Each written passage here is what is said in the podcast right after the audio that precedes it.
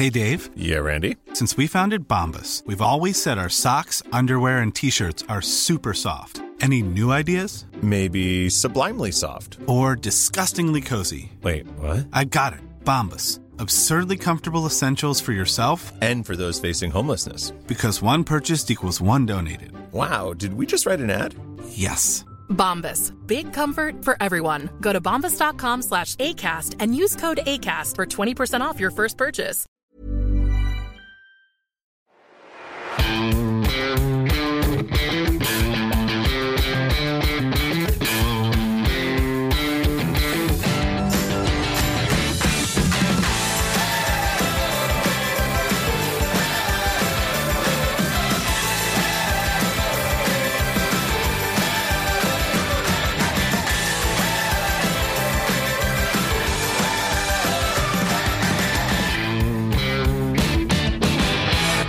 Moin Moin und herzlich willkommen zu einer neuen Folge des Finanzrocker Podcasts. Mein Name ist Daniel Kort und ich freue mich, dich heute wieder begrüßen zu dürfen. Und an und für sich hatte ich heute einen Solo-Podcast mal wieder geplant. Aber ich hatte auf dem Finanzbarcamp in Hamburg ein so interessantes Gespräch, dass ich gesagt habe, dieses Gespräch würde ich ganz gern auch nochmal im Podcast führen. Und mein Gesprächspartner Rufen Kasten hat gesagt, na klar, machen wir. Dann haben wir das ähm, kurzfristig aufgesetzt, paar Tage nach dem Gespräch dann geführt. Und jetzt hört ihr es schon in der Folge. Normalerweise habe ich ja immer ein bisschen Vorlauf, aber in diesem Fall habe ich gedacht, machen wir das jetzt einfach mal so dazwischen. Solo-Podcast muss ich dann erstmal auf unbestimmte Zeit verschieben, weil auch noch andere Interviews dran stehen. Aber ich glaube, es lässt sich verschmerzen, zumal das Interview echt klasse geworden ist. Geht wieder über eine Stunde. Und ähm, ich glaube, man bekommt hier nochmal so ein paar andere Ansätze mit. So, präsentiert wird diese Folge von dem Finanzrocker Backstage Pass. Das ist mein Newsletter. Den kannst du kostenlos abonnieren. Du bekommst das E-Book Vermögen aufbauen von mir ähm, noch dazu, hat ca. 60 Seiten. Und alle zwei Wochen ähm, bekommst du von mir aktuelle ähm, Themen, die ich da beschreibe und darüber berichte, meine neuesten Artikel und meinen Wochenrückblick. Vielleicht hast du ja Lust, dich auch noch anzumelden und wir gehen jetzt zu den Bewertungen.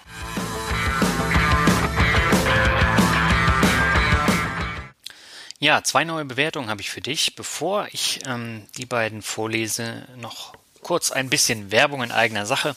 Wenn dir mein Podcast gefällt und du ein regelmäßiger Hörer bist und noch keinen Kommentar abgegeben hast, dann wäre es großartig, wenn du das noch machen könntest. Das hat den einfachen Hintergrund, dass man in den iTunes-Charts weiter nach oben kommt, je mehr positive Bewertungen man hat. Und ähm, das ist natürlich wichtig, um die Sichtbarkeit ähm, zu bekommen.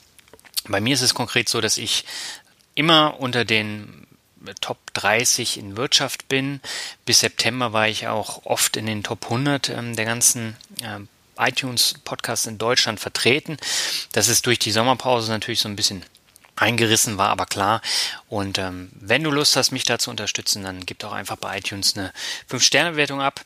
Oder falls du auch ähm, kritische Punkte hast, dann äh, kannst du die gerne auch reinschreiben oder du schickst mir eine E-Mail und sagst ja einfach, was dir nicht gefällt, was ich ändern kann. Würde mich freuen und ähm, ich versuche das dann auch immer in den Podcast einzubauen. So, kommen wir jetzt zu den Bewertungen. Die sind nicht sehr lang. Die erste kommt von Pune.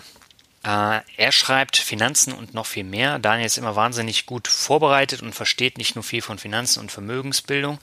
Seine Auswahl an Interviewpartnern ist unglaublich inspirierend. Persönlichkeitsentwicklung aus einer anderen Perspektive. Ja, Pune, vielen Dank für äh, die nette Bewertung. Und ich glaube, ähm, mit den Interviewpartnern steht und fällt der gesamte Podcast. Das heißt, ähm, wenn man immer Leute hat, die man überall anders auch schon gehört hat, dann kann man sie irgendwann nicht mehr hören. Und ähm, also ich habe einige Podcasts einfach aus ähm, meiner Podcast-Liste rausgenommen, weil da immer wieder die gleichen äh, Interviewpartner waren und das ist einfach viel zu langweilig. Und von daher, mir ist es persönlich wichtig, da dann auch eine inspirierende und vielfältige Mischung zu haben und nicht immer das Gleiche. So, und die zweite Bewertung kommt von Stephanie653.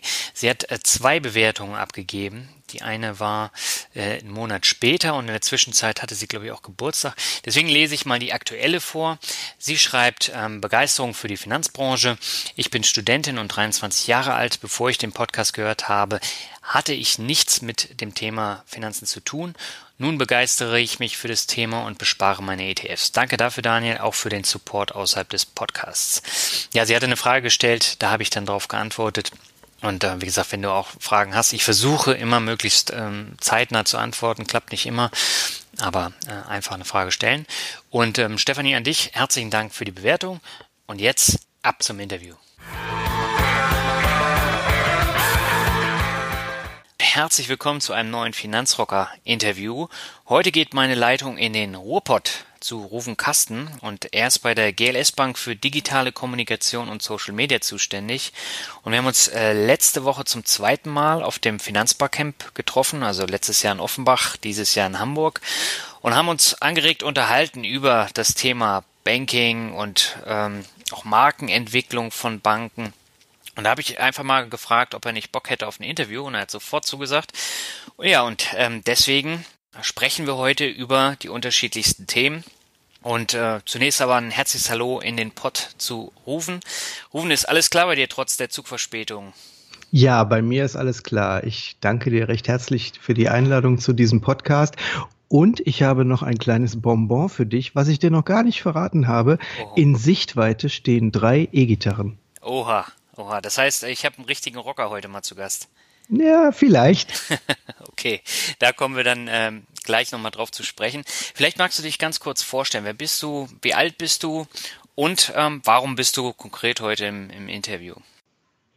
Ja, mein Name ist Ruven Kasten. Ich bin jetzt knapp 22 Jahre tatsächlich schon online, gefühlt in dieser Zeit eigentlich kaum offline gewesen. Ich habe mit einem 14.4er Modem angefangen, das war so im Jahr 1994. Damals werkelten wir noch unter Windows 3.11.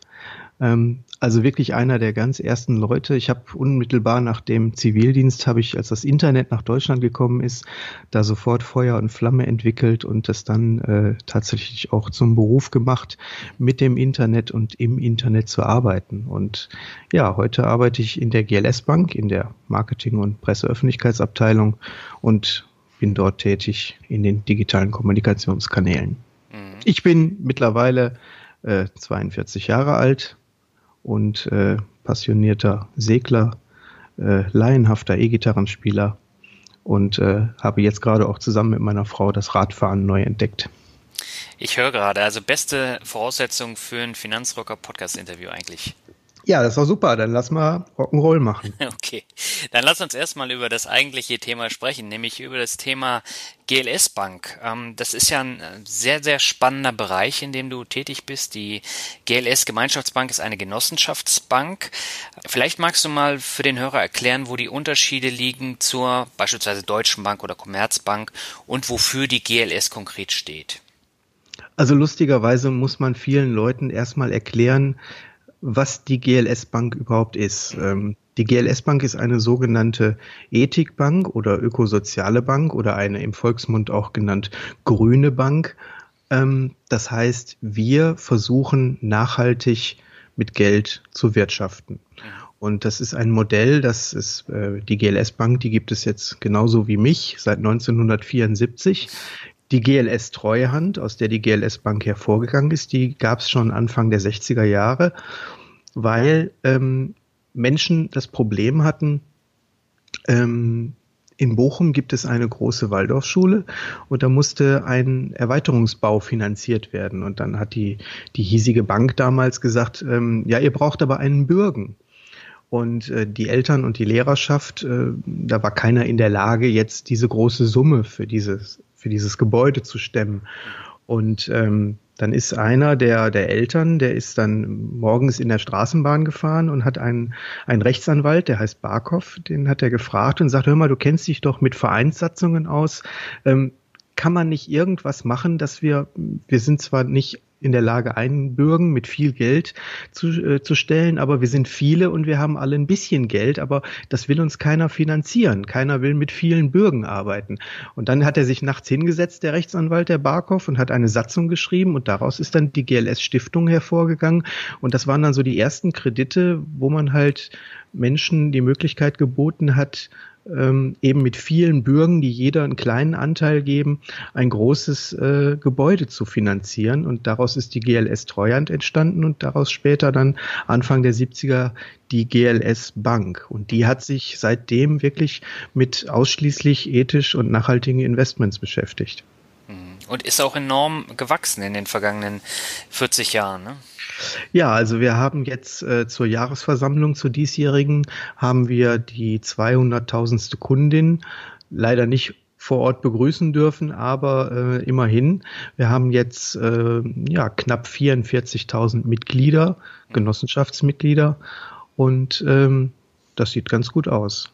Wie viele Mitarbeiter arbeiten bei der GLS? Momentan etwas über 500 und davon knapp 300 in der Zentrale in Bochum und wir haben noch sieben Filialen in Hamburg, Berlin, Frankfurt, Freiburg, München, Bochum und Stuttgart. Mhm. Und äh, die sind dann auf die Filialen verteilt. Und ähm, es ist so, dass ähm, die GLS Bank ja auch noch andere Banken äh, übernommen hat und äh, dadurch sind dann auch eben die, die Standorte und die, die Bankangebote, also auch Privatgirokonten und so, das gab es am Anfang nicht. Sowas ist dann auch daraus entstanden im Laufe der Historie der Bank. Mhm. Also es gab ja seit Anfang der 2000 auch zwei ähm, Zukäufe, unter anderem die Ökobank und die Integra Bank. Ähm, Kam es dadurch dann äh, zu den weiteren Filialen und auch zum, zur Spezialisierung auf, auf neue Geschäftsfelder? Ganz genau, das äh, ging tatsächlich dabei einher. Also wir sprechen da auch in keinster Weise von Zukäufen. Ähm, das ist so, dass die, die äh, Ökobank, die ist in, ich sag mal, eine finanzielle Schieflage geraten, weil das äh, Kreditvolumen äh, an, an bestimmten Stellen schlagartig abgenommen hat und dann äh, ist man quasi zahlungsunfähig gewesen. Und dann war das ein Prozess, der ging, glaube ich, so, ich war ja damals noch nicht in der Bank, der ging so ein, zwei Jahre. Mhm. Und ähm, dann hat man gesagt, also dass die Ideale, die auch die Ökobank vertritt, denn die Ökobank ist ja auch zum Teil aus äh, GLS-Mitarbeitern in den 80er Jahren hervorgegangen. Ähm, das passt gut zusammen und dann äh, ist es auch so, dass durch die Ökobank dann auch eben das Privatkundengeschäft äh, übernommen werden konnte und dann auch eben äh, einige äh, Vorteile waren, dass Filialen übernommen werden konnten, wie zum Beispiel in, in Frankfurt. Und dazu, dadurch kam beispielsweise auch noch die Baufinanzierung dazu. Und ähm, bei der Integra Bank war es so, dass die auch sich irgendwann gemeldet haben und gesagt haben, also in der heutigen Bankenwelt, da haben wir mit einer Bilanzsumme von 40 Millionen Euro, da, das wird schwierig und äh, mit der Genossenschaftsbank, das ist vielleicht auch das Richtige für uns und so ist dann auch die Integra Bank dazu. Mhm. Wenn, also du hast jetzt eben gesagt, die GLS war die erste Bank, die nach sozial-ökologischen Grundsätzen arbeitet. Wie kann ich mir denn das jetzt äh, konkret vorstellen? Du hast ja ein Projekt jetzt eben vorgestellt, das war ganz am Anfang. Wie hat sich das denn jetzt über die 40 Jahre entwickelt? Was wird denn heute da finanziert in erster Linie? Also wir haben im Moment sechs Branchen. Wir haben einmal die Bildung, wir haben Wohnen, das heißt also Wohnen im Alter, Wohnen mit der gesamten Familie, dann die Bildung eben in ihrer Facette von, von Kindergarten, Kitas, ähm, Schulen ähm, bis zu Universitäten. Dann haben wir äh, erneuerbare Energien. Ähm, wir haben die ökologische Landwirtschaft, wir haben die nachhaltige Wirtschaft und ähm, ja, jetzt hänge ich fest und weiß nicht mal mehr, welches unsere sechste Branche ist. Ähm, aber das können die Leute auf www.gls.de nachlesen. Und es sind alles eben Bereiche, in denen nachhaltig gewirtschaftet wird. Das heißt also der ökologische Landbau, der ist natürlich ganz vorn. Eben die Bildung Bau von Schulen. Was auch ganz interessant ist, als äh, in den 80er Jahren Tschernobyl explodiert ist, da war die GLS Bank eine der ersten Banken, die in Deutschland das erste Windrad finanziert hat. Mhm.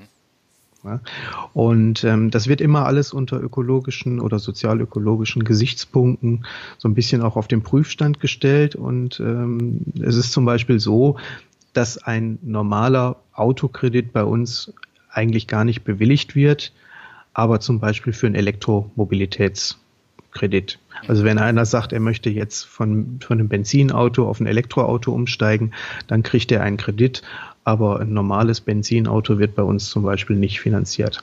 Auf der anderen Seite haben wir natürlich auch ganz klare Regularien, was nicht finanziert wird und das ist zum Beispiel ganz klar Waffen, Atomstrom, äh, Genernährung, also Gentechnik. Äh, da wir engagieren uns ja auch zum Teil ähm, relativ offen und sagen also, dass wir zum Beispiel gegen die Fusion von Bayer und äh, Monsanto sind. Also wir sind ähm, Mitarbeiter von uns sind bei den Demos zu äh, TTIP und CETA mitgelaufen. Also es ist auch eine Haltungsfrage eben für uns. Ne? Mhm. Ähm, also ich finde das Thema ja sehr spannend. Ähm, jetzt könnte man schnippisch natürlich auch so ein bisschen sagen, ähm, das geht so in Richtung Bank für Ökos, Studenten und Birkenstockträger. Aber dieses Image habt ihr ja eigentlich gar nicht. Also ihr habt auch eine sehr moderne Website, ihr habt moderne Social-Media-Kanäle. Ähm, also ihr habt kein angestaubtes Öko-Image, finde ich jetzt zumindest. Ähm, nein, also wir sind eine Bank für jeden. Mhm was ja auch äh, ganz deutlich macht, dass wir eben auch die ganz klassischen Bankangebote haben, wie ein ganz normales Privatgirokonto mit Kreditkarten, mit Bankkarten. Und ähm, also wir sind wirklich äh, im Prinzip ja eine Bank für, für jeden und wir finanzieren kleine Dinge, wir finanzieren große Dinge.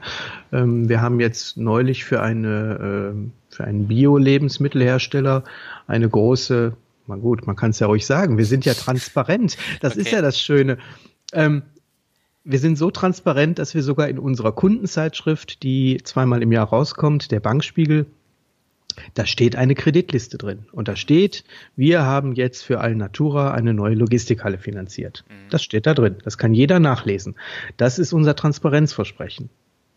Mhm. Und ähm, dafür werden wir halt auch sehr geschätzt, weil wir eben nicht die große Kiste aufmachen und da ein bisschen drin rumwühlen und ein bisschen Geldgeschäfte machen, sondern wir sind eben eine transparente Bank und das wird auch von den Kunden sehr geschätzt und da kann im Prinzip jeder nachlesen, was wir machen. Ich meine, ganz davon abgesehen, wir müssen ja auch, wir legen jedes Jahr einen sehr umfangreichen, äh, nach bestimmten Standards, äh, Nachhaltigkeitsbericht vor und wenn wir da irgendwas machen, was nicht ganz koscher ist, dann wird uns direkt auf die Füße getreten und das wissen wir und dementsprechend vernünftig wirtschaften wir auch eben mit dem Geld. Mhm.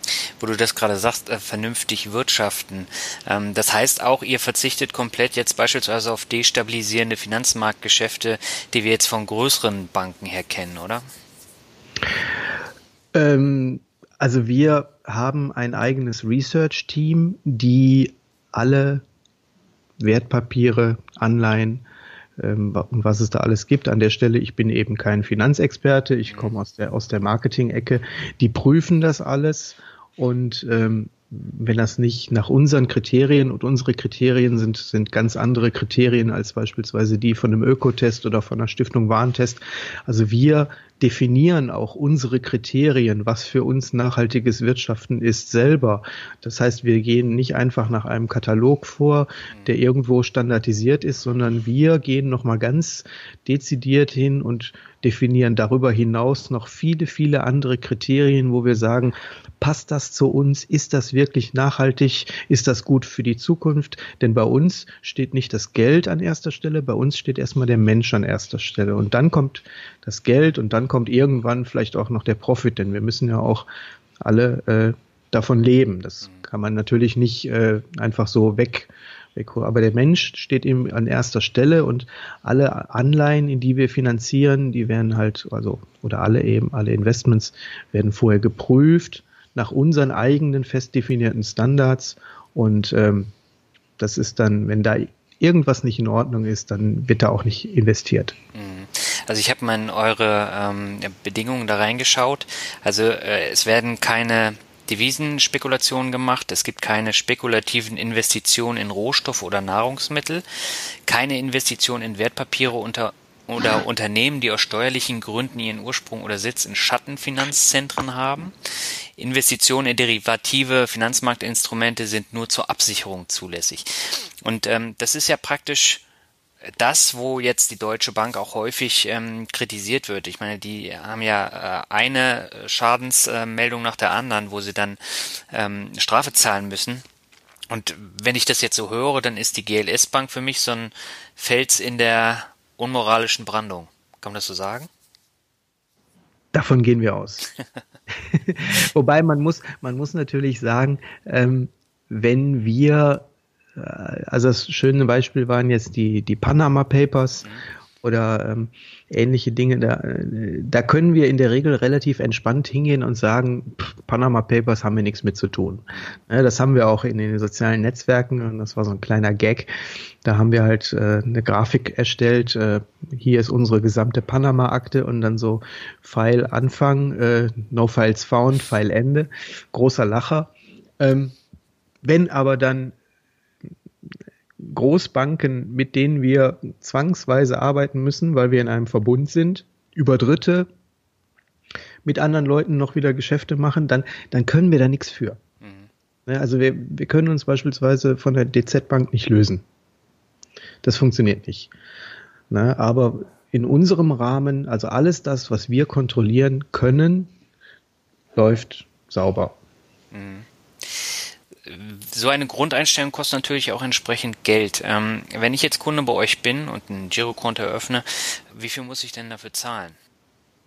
Also wir sind der Überzeugung, es gibt kein kostenloses Konto mhm. und mit Geld umgehen oder Geld, Geld verwalten, mit Geld wirtschaften hat, hat einen Preis, einen Wert. Wir sprechen auch immer von unseren Kernleistungen. Ja, dazu gehört ja auch Beratung und eben auch solche, es müssen ja auch solche Dinge bezahlt werden, eben wie so ein Research-Team oder das ist jetzt nur ein Beispiel. Ähm, ein normales Privatgirokonto kostet in diesem Monat noch zwei Euro. Wir haben auch jetzt die erste Gebührenerhöhung nach zehn Jahren und erhöhen das Privatgirokonto um 1,80 Euro. Das heißt, wir sind dann ab dem 1. November bei 3,80 Euro. Und beispielsweise ein Geschäftskonto liegt jetzt bei, bei 5 Euro und nach der Gebührenerhöhung, dann liegen wir 3 Euro darüber. Also dann liegen wir bei 8 Euro im Monat für ein Geschäftskonto. Mhm. Es gibt jetzt auch noch zwei neue Kontomodelle. Das sogenannte Konto Plus, ähm, was auch jetzt für die Privatkunden äh, bei einem monatlichen Preis von 14,50 Euro dann eine weltweite kostenlose Geldverfügbarkeit über die inkludierte Mastercard bedeutet. Mhm. Und das gleiche gibt's dann auch noch zu einem etwas anders, zu einem etwas anderen Preis eben für Geschäftskunden. Mhm. Ähm, Hast du das denn mitbekommen, wie die Kunden jetzt auf die Erhöhung reagiert haben? Also gerade die Postbank, die ja jetzt auch ähm, zum 1. November die Preise erhöht, die haben ja einen enormen Shitstorm geerntet, nachdem sie das dann publik gemacht haben.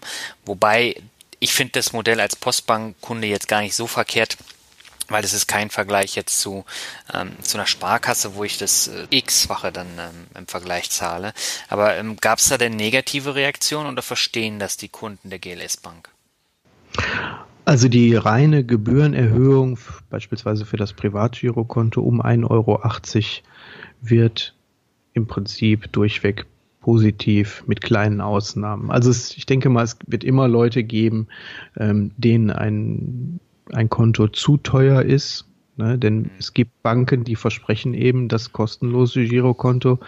Wenn man also vergleicht, dass beispielsweise andere Banken sagen, bei uns gibt es ein kostenloses Konto, dann ist natürlich eine Preiserhöhung von zwei auf 3,80 Euro für den einen oder anderen vielleicht viel.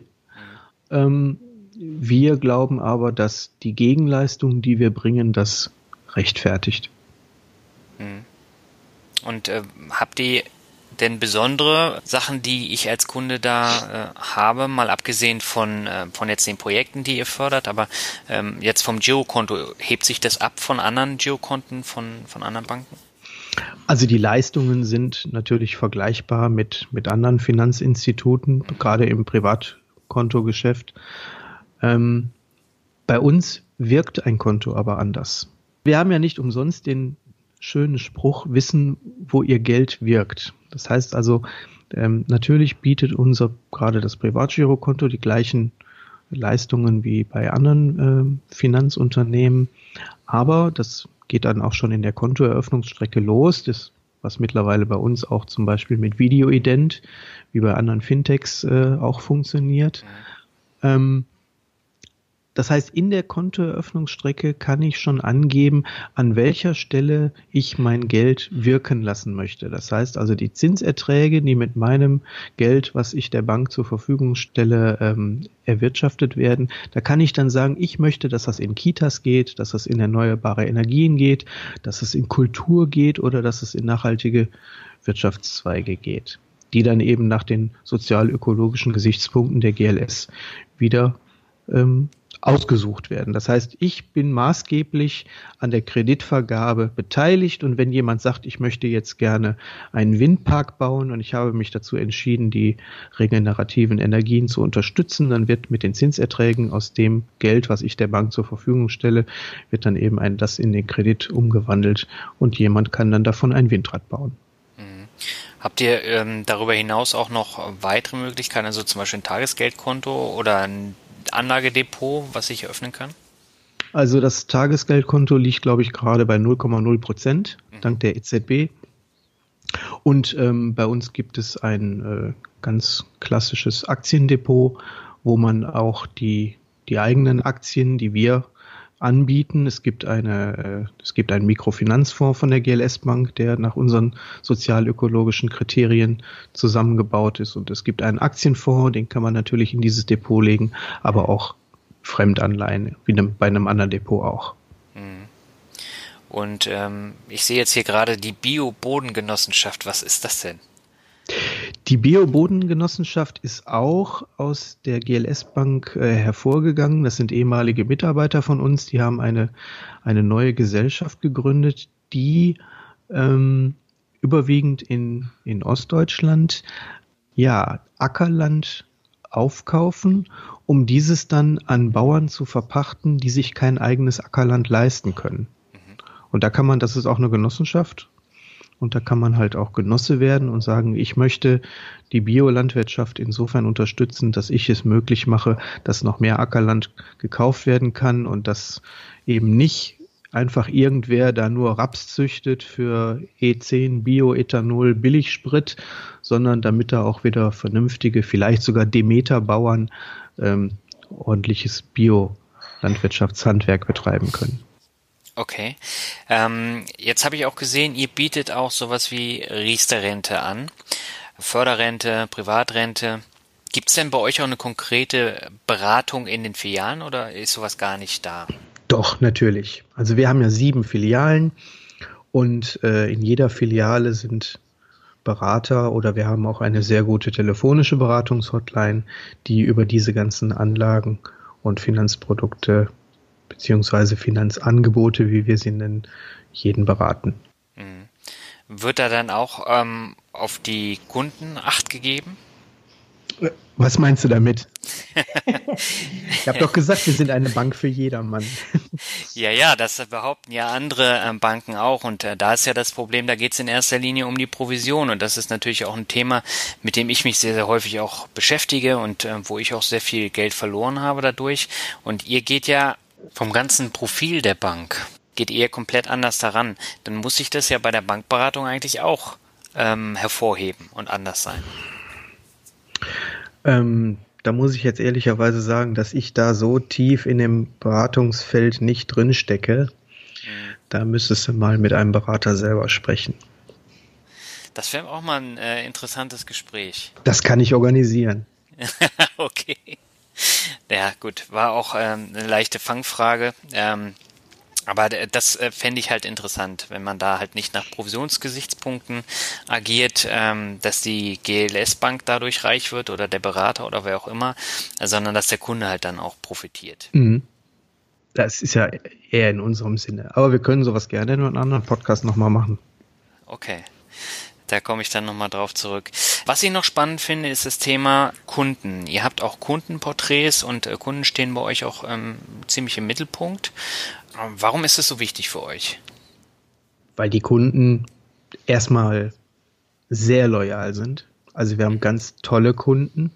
Wir haben auch ganz tolle Kunden mit ganz tollen Projekten. Und äh, das ist ja auch das, wofür wir stehen und das, was die GLS Bank ausmacht. Also wir haben zum Beispiel den Dottenfelder Hof, wo auch äh, regelmäßig Mitarbeiter von uns hinfahren, mal für eine Woche im Jahr und ähm, einfach mal bei der Ernte helfen und auch wirklich vor Ort mitbekommen, ähm, was wir finanziert haben oder so ähnliche Dinge. Und unsere Kunden sind schon, ähm, die sind uns sehr, sehr verbunden. Und das ist, glaube ich, auch so eine Mentalitätsfrage ähm, aus der Gründerzeit der Bank. Und äh, wenn man so bei der bei der Jahresversammlung, wenn man auch mal mit den Kunden spricht, die kommen auch gerne und die erzählen auch, die Kunden sprechen auch immer, das ist unsere Bank.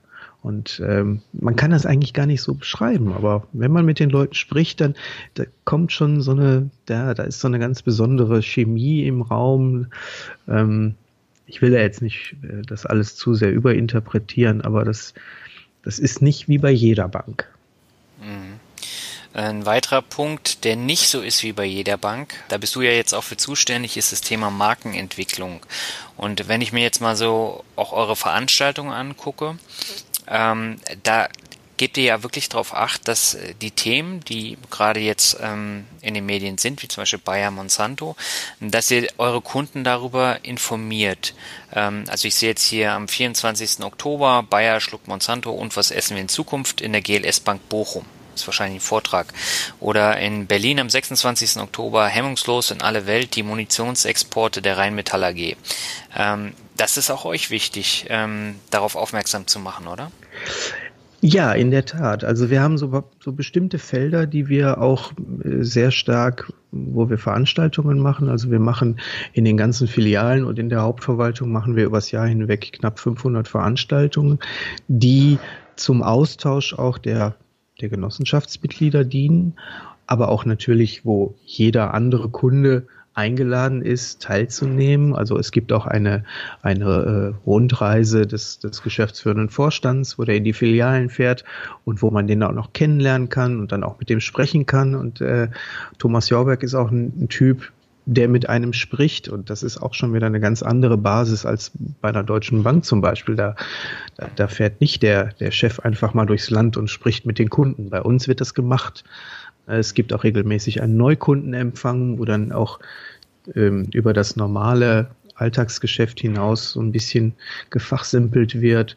Und dann gibt es natürlich auch thematische Veranstaltungen. Wir hatten jetzt im letzten Jahr auch ein Schwerpunktthema Qualitätsjournalismus, weil wir auch ähm, die Krautreporter unterstützen und Korrektiv oder Perspective Daily, eine neue Journalismusplattform, und dann gibt es dazu Diskussionsabende und da werden auch äh, teilweise Journalisten aus diesen Teams werden dann dazu eingeladen, und mal zu erzählen, warum sie Journalismus anders machen und was daran besser ist und ähm, oder qualitativer. Oder eben jetzt diese ähm, Monsanto-Geschichte, da kommt äh, Pat Moore, heißt der, glaube ich. Das ist ein, eine Koryphäe im Bereich der, der äh, Antigentechnik-Szene, glaube ich. Und ähm, da kommen also wirklich ganz spannende Leute und das sind auch ganz tolle Vorträge. Ähm, wir haben aber auch eine, eine, Band in der, in der äh, Bank, die zum Beispiel letztens ein Benefizkonzert gespielt hat, damit Kinder in Afrika äh, Instrumente lernen können. Also äh, da passiert eine ganze Menge. Hm. Ja, das merkt man. Ich sehe ja auch, ihr habt einen Empfang für Neukunden und Interessierte genau. In Frankfurt. Ähm, habt ihr sowas auch regelmäßig? Ja, regelmäßig in allen Filialen. Und äh, das heißt, da gibt's dann einen Vortrag, da wird die GLS und die ganzen Projekte dann mal vorgestellt, damit der Kunde dann auch weiß, ähm, was dahinter steckt. Genau, also die ganze GLS und alle Projekte kann man nicht vorstellen, weil es sind über die letzten 42 Jahre schon eine ganze Menge gewesen. Mhm. Aber es wird schwerpunktmäßig natürlich aus den verschiedenen Branchen werden so ein paar Beispiele genannt und dann auch eben, was ich eingangs sagte, warum die GLS Bank so funktioniert, wie sie funktioniert und was das Besondere daran ist und was unsere Vorstellungen von nachhaltigen Wirtschaften und dem vernünftigen Umgang mit Geld sind. Mhm. Dann lass uns doch mal über dein Steckenpferd sprechen, über Social Media. Ähm, da seid ihr ja auch besonders aktiv. Ich meine, du hast ja schon eingangs gesagt, äh, du bist ähm, digital auch aufgewachsen. Und wenn ich mich so an äh, Offenbach erinnere im letzten Jahr, da habe ich dich, glaube ich, nur am Mac gesehen und am Twittern. Und äh, das sieht man halt auch bei der GLS Bank, ähm, dass die Social Media Profile jetzt ähm, ständig befüllt werden. Ihr habt 25.000 äh, Follower bei, ähm, bei Facebook, 11.000 glaube ich bei Twitter. Warum ist es so wichtig, über die so, ähm, sozialen Medien da zu gehen als GLS Bank? Also wir glauben fest daran, dass dieses Internet nicht mehr weggeht. Mhm. Das bleibt und äh, ja. die, äh, die Online-Studie von ARD und ZDF hat das ja auch in, in den letzten Tagen mal wieder prognostiziert. Und es ist tatsächlich so, dass auch viele unserer Kunden ähm, digital sehr gut vernetzt sind und auch einfach da in diesen Netzwerken agieren. Wir hatten auch zum Beispiel vor zwei Jahren ein äh, Quatsch, letztes Jahr hatten wir einen Messestand auf der Republika mhm. und ähm, das ist auch sehr positiv aufgenommen worden. Wir haben ja auch als einen der prominenten digitalen Kunden den Verein Netzpolitik, die ja auch lustigerweise im letzten Jahr mit ihrer IBAN-Nummer in den Twitter-Trends auf Platz eins waren über mehrere Tage, weil sie ja als Landesverräter galten und äh, alle Leute haben dann eben zu Spenden aufgerufen, was dann dazu führte, dass die IBAN-Nummer von Netzpolitik tatsächlich auf Platz eins der Twitter-Trends war. Und ähm, an der Stelle ist es eben sehr deutlich spürbar, dass äh, die digitalen Kommunikationskanäle für uns schon sehr wichtig sind. Und äh, wir bedienen derzeit äh, schwerpunktmäßig natürlich Twitter, Facebook. Wir sind bei Google Plus, wobei wir ja immer sagen, das ist so ein bisschen wie ein Fitnessstudio, alle sind angemeldet, keiner geht hin, aber ähm, angeblich ist es ja auch aus SEO-Gesichtspunkten nicht ganz zu vernachlässigen. Mhm. Ähm, wir sind bei Vimeo, bei YouTube, bei Instagram, bei Instagram machen wir so ein bisschen auch Blick hinter die Kulissen.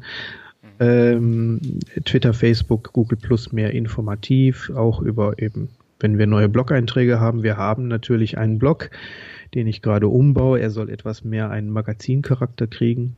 Die Webseite selber ist gerade auch äh, wieder in dem Fleischwolf, würde ich mal fast sagen. Äh, die wird jetzt umgebaut auf responsive. Wir hoffen dann auch spätestens im Mai mit dem Typo 3 Release 8 da äh, dann das Release fertig zu haben. Denn äh, wir sehen auch in unseren Tracking-Zahlen, dass also die, die mobile Endgerätenutzung auch auf unserer Webseite mittlerweile ja, so schon knapp bei 56 Prozent liegt. Und äh, wir haben zwar eine mobile Version der Webseite, die aber längst nicht den kompletten Content abbildet und das ist für uns natürlich klar, dass wir da jetzt auch auf responsive gehen. Was wir auch machen, und wo auch die Bank wieder so ein bisschen für steht, also die komplette Webseite zum Beispiel ist äh, basierend auf Open Source Technologien. Das heißt also die, die Webseite im Kern ist Typo 3. Das Tracking kommt natürlich nicht von Google Analytics, sondern im Moment verwenden wir Pivik und mhm. äh, die Karte, wo man unsere Kundenprojekte findet, ist keine Google Maps, das ist eine OpenStreetMap. Und das ist auch so ein Ding, was die GLS Bank wieder ausmacht, weil unsere Kunden vielfach auch eben Wert darauf legen, dass wir nicht mit Google tracken, dass wir Open Source verwenden und dass wir uns möglichst an den Datenschutz halten. Das gibt natürlich auch Kontroversen, wenn wir darüber diskutieren, ob wir auf Facebook sein sollen oder nicht. Ich wollte es gerade sagen. Aber da sagen wir ganz klar, es ist ein Informationsangebot, was der Nutzer mhm wahrnehmen kann, wenn er möchte. Wir zwingen ja niemanden auf Facebook zu gehen, aber es sind für uns auch ganz wichtige Kanäle und da finden ganz tolle, spannende Diskussionen statt. Und für die Leute, die sehr viel Wert auf Datenschutz legen, bespielen wir auch noch Ello. Mhm. Ello ist was? Ello ist, ähm, ja, es ist äh, vor zwei, drei Jahren entstanden, ein ganz kleines Nischennetzwerk, was äh, so ein bisschen analog zu Facebook sein sollte, Ähm, das war der Kerngedanke und mit dem Hauptaugenmerk eben auf Datensicherheit. Und das ist natürlich prädestiniert für uns, dass wir dann da auch sind. Wir haben da zwar nur knapp 400 Follower, aber für die machen wir es einfach, weil wir das wichtig finden. Mhm. Habt ihr denn für jeden Kanal auch eine eigene Strategie? Äh, jein. Also wir haben die Strategie, dass wir zum Beispiel, wir hängen keine Posts mit Preisschild ins Internet. Das ist im Moment, das, heißt? das ist im Moment ganz wichtig. Ja, also du wirst eigentlich ähm, nicht wie bei anderen Finanzinstituten, also wenn wir jetzt sagen, äh, Privatgirokonto 3,80 Euro, da gibt es keinen Facebook-Post so. Ne? Oder wenn wir sagen, äh, unser Mikrofinanzfonds jetzt äh, Anleihen zeichnen oder weiß der Geier was, das gibt's bei uns nicht. Also was wir über den sozialen Netzwerken machen, ist rein informativ und Markenbildung, wo wir mit darstellen, wer die GLS Bank ist, wofür wir stehen, was unsere Werte sind und äh, das Produkt kommt eigentlich danach. Mhm. Spannend finde ich das. Also ähm, ihr habt bei Facebook ja auch sehr viele Bewertungen glaube über 1000 und äh, habe eine durchschnittliche Bewertung von 4,6 von 5 Sternen. Ähm, das ragt natürlich auch dann im Vergleich zu anderen raus. Also die Comdirect hat beispielsweise 3,9. Das ist ja schon mal ein Stückchen weniger und ich glaube, die haben auch weniger Bewertung. Ähm, ist euch sowas wichtig? Ähm, es spricht für die Community, wobei ich könnte mir fast vorstellen, eigentlich hätten wir wahrscheinlich sogar 4,8, ähm, wenn wir nicht im letzten Jahr äh, eine deutliche negative Bewertung erfahren hätten, als wir uns äh, zur Flüchtlingsdiskussion in Deutschland pro Flüchtlinge positioniert haben. Ähm, da gab es eine Anfrage von einer Dame, die äh, uns per E-Mail gefragt hat, wie wir denn jetzt mit diesen, mit diesen Invasionen, die jetzt nach Deutschland kommen, umgehen. Und dann haben wir uns da ganz klar positioniert für die Menschlichkeit. Mhm. Ähm, das Ding hat, glaube ich, äh, es ist über, über 200.000 Mal geshared worden und über 50.000 Mal geliked worden. Und dann kamen natürlich auch die ein oder anderen, die uns dann auch mal gleich eine negative Bewertung mit einem Stern reingehauen haben. Ähm, dadurch, also deshalb könnte ich mir eigentlich fast vorstellen, dass es, äh, wenn die alle nicht dabei wären, vielleicht sogar noch ein bisschen besser aussehen würde. Ähm, das spricht aber auch eben für die vorhin schon erwähnte Loyalität unserer Kunden. Und äh, ich glaube, das ist auch so ein ganz guter Indikator dafür, dass wir mit dem, was wir so tun, auf dem richtigen Weg sind. Ähm, da sind immer mal natürlich äh, Negativkommentare von Leuten, die vielleicht äh, aufgrund von Bonität oder Schufa, da sind wir natürlich auch in der Zwickmühle, dass wir denen ähm, ja, dass wir uns da so ein bisschen unterordnen müssen, weil ähm, es gibt, glaube ich, noch kein Finanzinstitut, was seinen eigenen Score an den Tag legen kann. Ähm, natürlich müssen wir dann auch mal den einen oder anderen Kredit ablehnen. Das geht leider nicht anders. Also wir müssen ja auch die anderen Kunden schützen. Also wir können ja jetzt nicht auf Biegen und Brechen jeden Kredit bewilligen und wenn die platzen, dann, ähm, dann kommen wir natürlich auch irgendwann in Teufelsküche und dann, also wir müssen uns ja auch den Rücken gerade machen und sagen, wir müssen unsere 199.000, 99.000 andere Kunden ja auch in irgendeiner Art und Weise schützen. Und äh, ähm, wir gehen aber mit Kritik immer sehr konstruktiv um. Wir haben ein ganz tolles Beschwerdemanagement, mit denen äh, ähm, bin ich immer sehr nah im Gespräch und äh, wir haben schon ganz oft Kunden, ähm, die sehr verärgert waren. Und, haben wir, und wir sagen dann auch natürlich, wir haben Scheiße gebaut. Das geben wir auch offen zu, also auch in Netzwerken. Also wir machen es nicht nur am Telefon. Und ähm, das ist auch dann oft schon vorgekommen, dass dann im Nachhinein die Bewertung wieder angehoben wurde in den Sternen oder dass man dann gesagt hat, Mensch, toll, dass ihr euch entschuldigt. Ähm, schön, dass wir wieder weiter zusammenarbeiten. Ähm, was ich noch interessant fand, das hast du letzte Woche auch gesagt, und du hast es eben auch schon mal gesagt, ihr hängt kein Preisschild rein. Also ihr macht erstens auch keine Kampagnen, wo ihr den Leuten 100 Euro zahlt, äh, wenn, äh, wenn die einen Abschluss machen. Und was ich noch wichtig fand, ihr, ihr schaltet auch keine Google-Werbung zum Beispiel oder Facebook-Werbung. Ne? Genau. Also zum einen ist es eine, eine absolute Haltungsfrage, dass wir auch, wir haben kein Kundenwerben-Kundenprogramm. Mhm. Also bei uns kriegt keiner ein Fuffi, wenn er, wenn er einen Kunden bringt. Das machen wir einfach nicht. Wenn du uns einen Kunden vermittelst und du sagst uns das, dann sagen wir Danke. Und wenn du möchtest, kriegst du einen Sattelschoner. okay. ne? Oder, oder ein Aufkleber, äh, äh, wo dann drauf steht, I like my Girokonto.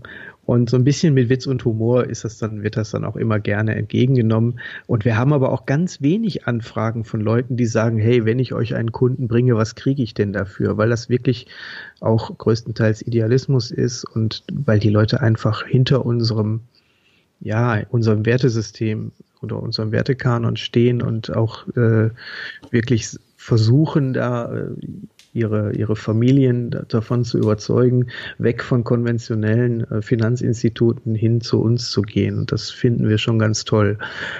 Ähm, AdWords und Facebook Ads ist wieder eigentlich auch ne, ne, das Gleiche. Wenn wir sagen, wir wollen ordentlich mit Geld umgehen, ähm, dann habe ich so eine Schere, wenn ich sage, ich schalte AdWords. Mhm. Und deshalb ähm, also wir versuchen es so lange wie es geht ohne zu machen. Und wenn ich mir an, ansehe, also ich kann da mal so ein bisschen aus dem Nähkästchen plaudern. Wir haben derzeit, wie du vorhin schon gesagt hast, auf Facebook knapp 25.000 Fans. Ich hatte jetzt die letzte Woche durch spannende Diskussionen hatte ich eine Reichweite von 100.000. Also da mache ich mir gar keine Gedanken, ob ich da ein Facebook-Ad hinterher schalten soll oder nicht. Mhm. Brauche ich gar nicht.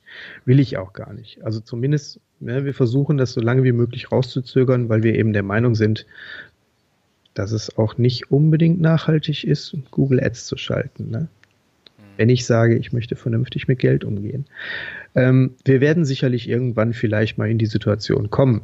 Das kann durchaus passieren. Also, da will ich nicht sagen, dass es nie kommen kann. Ne? Mhm. Ähm, zumal der Wettbewerb mit Begriffen äh, oder AdWords auf Begriffe gestaltet hat, wie zum Beispiel Ökobank, die ja eigentlich unser Begriff wäre, aber es ist nun mal ein Wort aus dem normalen deutschen Sprachgebrauch und ich kann es nicht als Marke anmelden. Insofern, also da könnte man drüber nachdenken, aber wenn man Ökobank äh, eingibt und im organischen äh, Suchergebnis die GLS auf Platz 1 erscheint, dann muss ich mir da im Moment auch keine großen Gedanken drum machen. Ne? Ich habe äh, gesehen, heute habt ihr ähm, Banking on Values Day, ähm, wo ihr euch selber mal fotografieren lasst und bei Facebook abbildet. Ähm, was steckt da dahinter? Ja, der Banking on Values Day. Es gibt die GABV, das ist die Global Alliance for Banking on Values. Die ist vor, glaube, 20 Jahren auch schon initiiert worden, auch von Leuten der, der GLS Bank und der, der Triodos aus Holland, die ja in Europa die größte Ethikbank ist. Und das ist ein Zusammenschluss von mittlerweile, glaube ich, 36 Banken weltweit, die nach den gleichen Kriterien äh, mit Geld umgehen wie wir und die in einem regen Austausch stehen. Das ist halt ein Verband sozusagen. Und ähm, da finden regelmäßig Treffen und Kongresse statt und man tauscht sich weltweit aus über die Finanzsysteme, über ethisches oder moralisches Banking. Und äh, das ist ganz spannend, dann auch einfach mal so rund um den Globus zu gucken und zu schauen. Es gibt da eben auch noch andere, die das auch ganz toll machen. Mhm. Und heute ist eben der, der sogenannte Banking on Values Day, der findet jedes Jahr im Oktober statt. Und wir wollen halt ähm, auf diese, diese Organisation, diesen Zusammenschluss der ethischen Banken weltweit aufmerksam machen. Und ähm, wir haben das heute eben gemacht, indem dass wir ganz viele Kollegen fotografiert haben mit einem Schild, I am Banking on Values und dann so im Abstand von einer halben Stunde immer mal einen Mitarbeiter auf Facebook und auf Twitter gepostet haben und natürlich dann auch noch äh, kleine Filme wie mit so einem kleinen Jungen, der heißt Ralf, der also wirklich schon auch, ich sag mal so im, im Stil der Sendung mit der Maus erklärt, wie denn dieses nachhaltige Wirtschaften mit Geld überhaupt funktionieren kann. Ja. Bist du denn selbst Kunde bei der GLS? Natürlich. Ich habe jetzt auch nichts anderes erwartet. Ja, also ich halte es eigentlich schon fast für selbstverständlich, dass wenn man in einem Finanzinstitut arbeitet, dass man dann da auch sein, zumindest sein Gehaltskonto hat. Also äh, kann ja jeder halten, wie er möchte, aber ich, und gerade in einem Unternehmen wie der, wie der GLS Bank, finde ich, gehört sich das auch. Sehr spannend. Kommen wir mal zu dir. Ähm, beschäftigst du dich denn persönlich auch mit Themen wie Vermögensaufbau und Geldanlage oder ist das überhaupt nicht so dein Thema? Noch gar nicht. Echt? Also ähm, ich werde jetzt Genosse, das habe ich mir fest vorgenommen, weil dann habe ich ja auch ein Stimmrecht und dann bin ich ja auch Teil der Bank, also wirklich auch in Persona und kann auch wirklich dann im wahrsten Sinne des Wortes von meiner Bank sprechen. Ähm, aber ich bin, äh, also ich muss ja auch wirklich fairerweise dazu sagen, bis vor anderthalb Jahren, bis ich zur GLS Bank gekommen bin, habe ich auch immer gesagt, äh, geh mir weg mit den Banken, das sind alles Abzocker und ich kannte die GLS Bank auch noch gar nicht. Ich wusste gar nicht, dass es ethische Banken gibt. Ich meine, es gibt da immerhin vier Stück in Deutschland, ne, die, ja. wo man nicht verschweigen. Also es gibt auch noch die Ethikbank und die Triodos und die Umweltbank, wobei die Umweltbank und die Triodos sich da sehr stark auf den, auf den geschäftlichen Bereich äh, konzentrieren. Bei der Umweltbank gibt es auch gar kein Privatgirokonto. Dann gibt es noch die, die Steiler Bank, glaube ich, und die KD Bank, das sind so kirchliche Banken. Ähm, ich wusste gar nicht, dass es sowas gibt. Und ähm, Hannes Korten, der mich damals angesprochen hat, ob es für mich vielleicht interessant wäre, ähm, digitale Kommunikation in der GLS Bank zu machen, ähm, dem habe ich dann erstmal gesagt, was ist denn die GLS Bank überhaupt? Weil es ist natürlich unser größtes Problem. Ähm, vielleicht hätte man vor, vor 15 Jahren sagen sollen, Mensch, lass uns doch den Namen Ökobank behalten statt GLS Bank. Ökobank war aber nun mal leider die kleinere Bank, die dann auch in finanzielle Schieflage geraten ist. Und man hat sich natürlich dann strategisch auch entschieden und hat gesagt, ja, komm, also die Bank, die jetzt den Bach runtergegangen ist, die, die nehmen wir dann nicht als weiterhin als Namensgeber, sondern es hieß dann eben GLS GLS mit Ökobank eine Zeit lang und irgendwann ist die Ökobank dann komplett weggefallen, weil mit GLS kann keiner was anfangen. Wofür steht GLS? GLS steht Gemeinschaftsbank für Leihen und Schenken. Und dieser Leih- und Schenkansatz, das ist eben das, wo die GLS-Stiftung damals draus hervorgegangen ist. Aber das Problem ist eben, das, das sehe ich ja auch auf Kongressen und Veranstaltungen, ne? die Leute fragen mich, wo arbeitest du? GLS Bank, GLS Bank kenne ich nicht. Und wenn ich so zwei, drei Sätze erzähle, was wir so machen, dann sagen die Leute, boah, das ist ja cool. Ich wusste gar nicht, dass es sowas gibt. Aber der Begriff GLS Bank ist halt nun mal erstmal schwer zu vermitteln und nicht zu greifen. Ne? Insofern, äh, das ist schon ganz spannend. Mhm. Aber ich selber, jetzt kommen wir wieder auf die Vermögensanlagen. Äh, ja. Ich bin eben selber kein Banker und ich habe mich bisher auch mit Finanzprodukten so nie beschäftigt und ich fand das auch immer alles sehr krude und habe mir gedacht, Mensch, äh, wahrscheinlich verlierst du da eh nur Geld. Ähm, vielleicht irgendwann mal. Mal schauen. Okay, das ist natürlich auch eine klare Ansage. Das haben auch viele von den Hörern gesagt, äh, eine ganze Zeit lang. Und äh, ich habe es ja auch gesagt, bis ich dann irgendwann gesagt habe, ähm, erstens äh, habe ich Geld verloren und ich muss was tun, damit ich äh, damit ich ein Vermögen aufbaue und mich dann da reingearbeitet. Und dann habe ich gesagt, ich gehe noch eine Stufe weiter und versuche diese Erfahrung, die ich hatte, dann eben weiterzugeben. Und mit das Erfolg. hat auch bei vielen funktioniert, ja, ja. Mit Erfolg, ich sag nur letztes Jahr Offenbach zweiter Platz. Ne? Also genau. erstmal einer machen. Ja, aber ähm, das ist ja seitdem äh, noch enorm gewachsen und gerade auch das Thema Podcast, da habe ich ja jetzt mittlerweile auch eine Reichweite, wo ich dann sagen kann, ich möchte dieses oder jenes Thema haben, ob das so ein GLS ist, ob das ähm, jetzt ein Privatanleger ist, der das erste Mal darüber erzählt, wie er Geld anlegt und wie er dazu gekommen ist, ähm, das ist dann schon wichtig. Und äh, vielleicht hilft es dir ja auch dann mal zu sagen, ich lege Geld an. Ja, ich habe ja, ich habe mir ja fest vorgenommen, wie versprochen, ich fahre ja auch immer mit Ökostrom zur Arbeit, also mit der, mit der Bahn. ja. Ähm, und äh, eine gute Gelegenheit demnächst vielleicht in der Bahn auch mal Podcast zu hören, wobei da muss ich immer für einen Podcast werde ich eine Hin- und eine Rückfahrt brauchen. Ja, aber das kenne ich ja auch. Also meine sind ja äh, traditionell ein bisschen länger und deswegen ähm, äh, passt das dann. Ne? Ja. Wie war denn dein Weg zur GLS Bank? Du hast ja gesagt, ähm, vor anderthalb Jahren ähm, bist du erst da hingegangen. Was hast du denn vorher gemacht? Also eingangs habe ich mich ja kurz vorgestellt als derjenige, der mit Pink Floyd, Atari und Ryder aufgewachsen ist in den 80er yeah. Jahren. Also in den 70ern geboren, in den 80ern mit dem ersten Atari aufgewachsen, 8-Bit-Rechner, die konnten da eigentlich gar nichts mit Datasette. Ähm, doch Inter International Karate konnten wir spielen. Okay. Und dann habe ich mich irgendwann von den Computern völlig entsagt und dann hatte ich nämlich irgendwann auch einen Atari ST und die standen ja traditionell in sehr vielen Musikstudios. Und mein Onkel, der hat sich dann damals einen Yamaha DX7 gekauft. Das war so das Kult, der Kult-Synthesizer der 80er Jahre. Und der hatte einen MIDI-Anschluss und mein Atari ST hatte auch einen MIDI-Anschluss. Und dann habe ich gesagt, weißt du was? Wenn du mir eine E-Gitarre kaufst, dann kriegst du meinen Atari. Und da hat er gesagt, yo, nächsten Samstag fahren wir nach Wattenscheid zu Bayers Musikladen.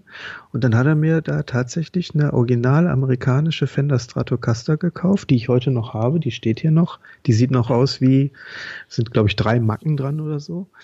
Ähm, und so bin ich zur Musik gekommen und ähm, habe dann die Computer erstmal völlig vernachlässigt, habe dann eine Ausbildung gemacht, habe Zivildienst gemacht und wollte eigentlich auch dann irgendwann im Krankenhaus arbeiten, aber dann habe ich gesagt, nee, das ist doch nicht das Richtige für dich. Und dann kam halt dieses Internet nach Deutschland. Und das war so eben 92, 93, 94 und dann habe ich mir irgendeinen alten 2, 3, 86er zusammengeschraubt, habe mir ein Modem besorgt und dann ging dieses Gepiepe los und ständig war das Telefon besetzt und ja.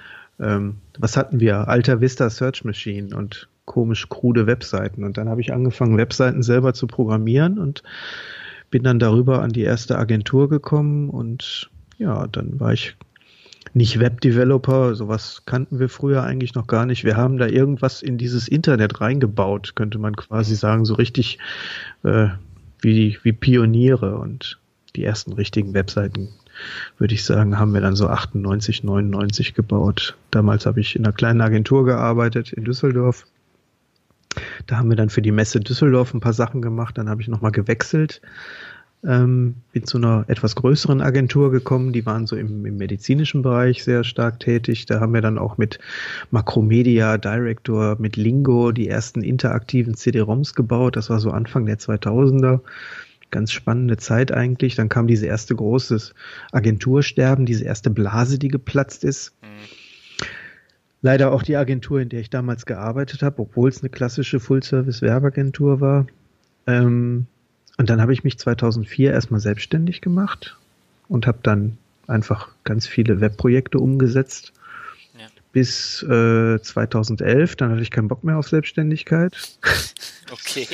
Und zwischenzeitlich kam dann auch schon das mit, mit Twitter und Facebook und dann habe ich mich, weil ich immer Feuer und Flamme schon für diese Kommunikationsgedanken rund um den Erdball war, habe ich mich darauf gestürzt und äh, habe dann auf das Pferd digitale Kommunikation gesetzt und war dann äh, Berater nachher auch für Social Media in einer Agentur in Köln wo wir zum Beispiel den, den WDR 3 dann auf Facebook gebracht haben und Twitter, die, die machen das ganz toll. Also und ähm, zwischendurch habe ich auch angefangen äh, mit einem Kumpel das, das Startcamp in, im Ruhrgebiet. Das ist so wie ein Barcamp, aber eben auf Kultur bezogen zu organisieren. Und da war dann irgendwann auch die GLS Bank. Dann habe ich mal das Startcamp Köln organisiert, 2014, und da war dann eben die GLS Bank Sponsor.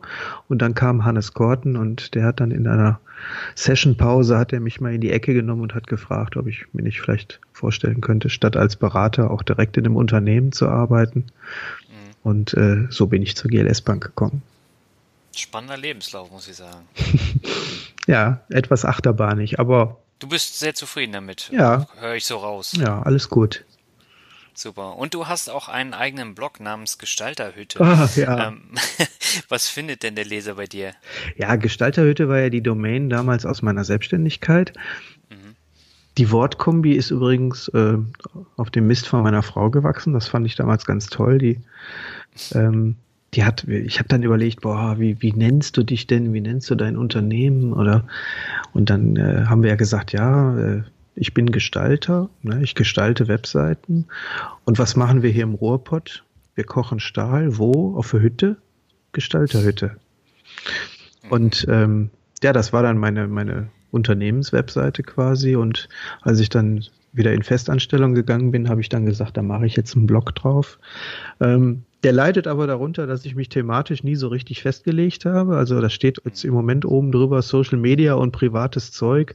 Und es ist so ein bisschen meine Spielwiese, muss ich fairerweise sagen. Ich komme auch überhaupt nicht dazu, regelmäßig zu bloggen, was ich eigentlich sehr schade finde. Mhm. Ähm, manchmal poste ich auch nur ein Foto in der Woche oder Musikvideo, weil natürlich Musik sich auch so durch mein ganzes Leben zieht. Also ich bin notorischer Spotify-Hörer, auch auf der Arbeit. Okay. Und wie gesagt, ich spiele ja auch in der GLS-Band. Ne? Ah. Ist auch so eine Besonderheit. Also welche Bank hat, hat eine Band? Ne? Wir, haben, ja. wir haben auch sogar noch ein klassisches Orchester und ein Chor. Also da wird halt auch sehr viel für Mitarbeiter getan. Das ist auch noch wieder so ein Aspekt, der das Ganze so ein bisschen, finde ich, schon auch besonders macht. Ne? Ja. Und ähm, jetzt habe ich einen Faden verloren. Das macht nichts, aber das war eigentlich eine wunderbare Blog, Überleitung zum Blog, World Shuffle. Also, also wer mal nicht meinen Blog lesen möchte, der geht auf www.gestalterhütte.de. Und wenn ich da mal wieder Zeit habe, dann schreibe ich da auch mal was in das Internet. Und Okay, ja, aber du bist ja nach wie vor fleißig am Twitter. Da hast du ja genauso viele ähm, Follower wie äh, die GLS. Ich glaube, ich habe im Moment noch ein paar mehr. Also ich bin jetzt irgendwie so bei, bei 11.800. Ich hatte sogar witzigerweise, wobei das war gar nicht witzig, das fand die Community auch richtig doof. Ich hatte, ich hatte mal 80.000 und zwar plötzlich über Nacht habe ich 5000, 5000 Follower mehr und alles natürlich aus dem indischen, arabischen Raum. Da hat irgendeine so Pappnase mir bei eBay für, für einen Fünfer einfach 5000 Follower gekauft. Keine Ahnung, da möchte mich einer mal ärgern. Also. Oh Mann. Dann lass uns mal zum Watcher kommen. Wir haben jetzt fast die Stunde schon geknackt. Also ähm, war super spannend, mit dir darüber zu sprechen, über die ganzen Themen. Aber wir sind ja noch nicht am Ende. Ich nenne jetzt ein paar Begriffe und du sagst einfach, was dir dazu einfällt. Kann kurz sein, kann ein bisschen länger sein, wie du möchtest. Mhm. Und beginnen möchte ich halt mit genau dem Punkt Follower. Sind wichtig, wenn sie echt sind. Das ist ein Statement. Ähm, nächster Begriff, äh, Segeln. Ah, eine Leidenschaft seit 36 Jahren, die ich jetzt auch zusammen mit meiner Frau ausübe. In diesem Jahr habe ich lustigerweise aber noch nicht einmal mit dem Arsch auf dem Boot gesessen, außer zur Ausbildung. Ich versuche nebenbei Leuten auch noch Segeln beizubringen, aber nächstes Jahr wieder mehr. Mhm. Aber du bist sogar kein Fischkopf. Wie kommt man dann zum Segeln? Wir haben hier einen relativ guten äh, Vater. okay. Weil normalerweise ähm, ist man dann ja eher so nordisch wenn man segelt. Du, äh, der Seglerverband Nordrhein-Westfalen ist der mitgliedstärkste in Deutschland. Echt? Ja. Wieder was gelernt. Der nächste äh, passt dann auch wieder Ruhrpott. Tief im Westen! ja, du fühlst dich da wohl, das hört man. Ja, ich muss hier auch nicht weg. Es ist auch gar nicht so scheiße hier. Ja, also es, es, kommen ja immer viele Leute und sagen, äh, Ruhrpott, alles grau, alles scheiße. Das stimmt gar nicht. Komm mal in Pott und dann zeige ich dir den mal und dann sagst du, hier ist aber schön. Das kann ich mir jetzt gar nicht so vorstellen, aber ähm, also ich kenne Essen, ich kenne ein bisschen Bochum, ähm, das reicht dann aber auch. Und Dortmund noch ein bisschen. Und Mülheim an der Ruhr, da war mein alter Arbeitgeber. Äh, da kenne ich den Bahnhof und das Bürogebäude. Ja. Das sind aber nicht die schönsten Ecken. Nein, natürlich nicht. Die, die sind versteckt. Okay, kommen wir zum nächsten Begriff, äh, nennt sich Glück. Glück hatte ich viel. Hatte ich echt verdammt viel. Wenn ich überlege, noch nicht mal ein Abi geschafft, viel zu faul gewesen in der Schule. Mhm. Und dann kam das Internet. Da hatte ich Glück. Und ich hatte das Glück, eine wunderbare Frau kennenzulernen vor 17 Jahren. Das hast du jetzt schön gesagt, beides. Ähm, dabei wollen wir es auch belassen. Kommen wir zur Rockmusik. Boah, super wichtig. D-Dur, G-Dur, C-Dur. Oh mein Gott. Was kann man damit alles für einen Unfug treiben? Ja, und du hörst selber auch Rockmusik. Ich höre, also ich, ich muss fairerweise sagen, ich glaube, bis auf Volksmusik und Schlager höre ich eigentlich alles. Mhm. Je nach Stimmung. Ähm, lustigerweise, wenn ich die Gitarre in der Hand habe, dann spiele ich auch überwiegend Rockmusik. Mhm. Ich höre aber auch gern Jazz oder Nils Fram, also so Klavier, ganz ruhig. Hm, früher eben als Kind, ich bin aufgewachsen, mein Vater hat Emerson Lake Palmer, Genesis, Pink Floyd rauf und runter gehört. Also ich bin da stilmäßig sehr bunt aufgewachsen. Ja, aber das ist ja spannend. Dann äh, hast du dich auch stetig weiterentwickelt. Ich entwickle mich immer weiter. Es wäre, ja, es wäre ja schlimm, wenn ich schon fertig entwickelt wäre. Und die Musik entwickelt sich ja zum Glück auch weiter. Das stimmt, aber ich habe festgestellt, ähm, ich werde ruhiger jetzt mit dem Alter, auch wenn ich äh, jetzt nicht so alt bin, aber äh, da ist es auch so. Also vom äh, Heavy Metal geht's dann immer mehr in Richtung äh, Rock und Blues und ja, aber das ist halt wie Wein, ne? Alles hat seine Zeit. So sieht's aus. Der nächste Begriff ist ein Hashtag. Ähm, du wirst ihn wahrscheinlich auch gleich erkennen. Er nennt sich äh, Wir für Hannes. Ja, traurige Geschichte. Hannes und ich waren gute Kumpels seit, mhm. seit sechs, sieben Jahren. Es war ein Schock. Mehr kann ich dazu nicht sagen. Mhm. Okay. Ähm, und der letzte Begriff, ähm, Online-Welt. Da bin ich jetzt seit fast 22 Jahren und misch da voll mit und möchte es auch nicht missen. Und so Sprüche wie, geh doch mal da weg, leg doch mal das Handy weg, äh, komm doch mal runter, machen mich eigentlich eher aggressiv, weil ich mit und in dem Internet lebe und das sehr gerne und das stresst mich auch nicht. Ja. Da sind wir jetzt auch wieder am Anfang vom Interview angekommen, weil da muss ich wieder ans Finanzbarcamp in Offenbach denken. Und da hatten wir auch eine Session zusammen, das war ein kleiner Kreis. Ähm, da ging es, glaube ich, darum, ähm, ob Banken noch Bankdienstleistungen machen sollen oder ob sie nicht lieber Strom verkaufen sollten. Das war eine super spannende Session. Mhm. Und du hast dann da gesessen mit deinem MacBook und hast die ganze Zeit getwittert und meine äh, kruden Aussagen dann auch immer äh, in die weite Welt hinausgeschrieben. Nee, ich war ein Raum nebenan. Ich war, glaube ich, gar nicht mit in der Session. Nee, du hast auf jeden Fall gesessen, da kann ich mich noch dran erinnern. Da, nee, das war die erste, Generation Y. Nee, nicht bei diesem, äh, letztes Jahr. Ach, letztes Jahr, ja. Ja, ja. Ja, ja ich, ich sitze dann da und höre aber aufmerksam zu und äh, bin trotzdem so in diesem Twitter-Ding drin. Also ich kann das ganz gut filtern. Ich kann sowieso super gut filtern. Also äh, es gibt ja immer diese Aussagen von Leuten, die sagen, mein Gott, dieses ganze Internet und diese Flut von Daten und äh, nee, ich habe da sehr, sehr tolle Filter entwickelt über die Jahre und ähm, das klappt sehr gut. Also bist du äh, multitaskingfähig? Wahrscheinlich würde jetzt meine Frau sagen, nee, Männer sind nicht. Aber äh, ich glaube, zumindest was dieses Medium betrifft. Ja. Super. Rufen, hab vielen Dank für das echt spannende Interview. Hat eine Menge Spaß gemacht. Ja, mir ähm, auch. Und äh, wir haben es echt gut äh, noch gerockt. Also dafür, dass wir beide dann auch ziemlich kaputt sind nach den Arbeitstagen, äh, ist, glaube ich, ein tolles Interview rausgekommen. Ja, also ich habe ich hab morgen Homeoffice zum Glück. Da kann ich noch okay. mal, kann ich mich noch mal eine, eine Viertelstunde länger rumdrehen. Aber dann ist ja auch Wochenende und dann schauen wir mal. Dann passt das. Alles klar. Dann mach's mal gut. Ich danke dir. Ich dir auch. Mach's gut. Ciao. Jo, ciao.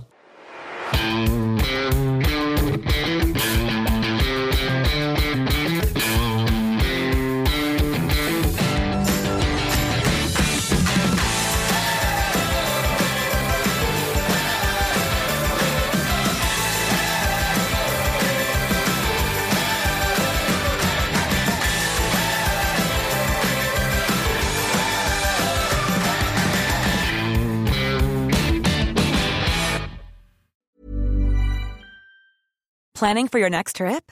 Elevate your travel style with Quince. Quince has all the jet setting essentials you'll want for your next getaway, like European linen, premium luggage options, buttery soft Italian leather bags, and so much more.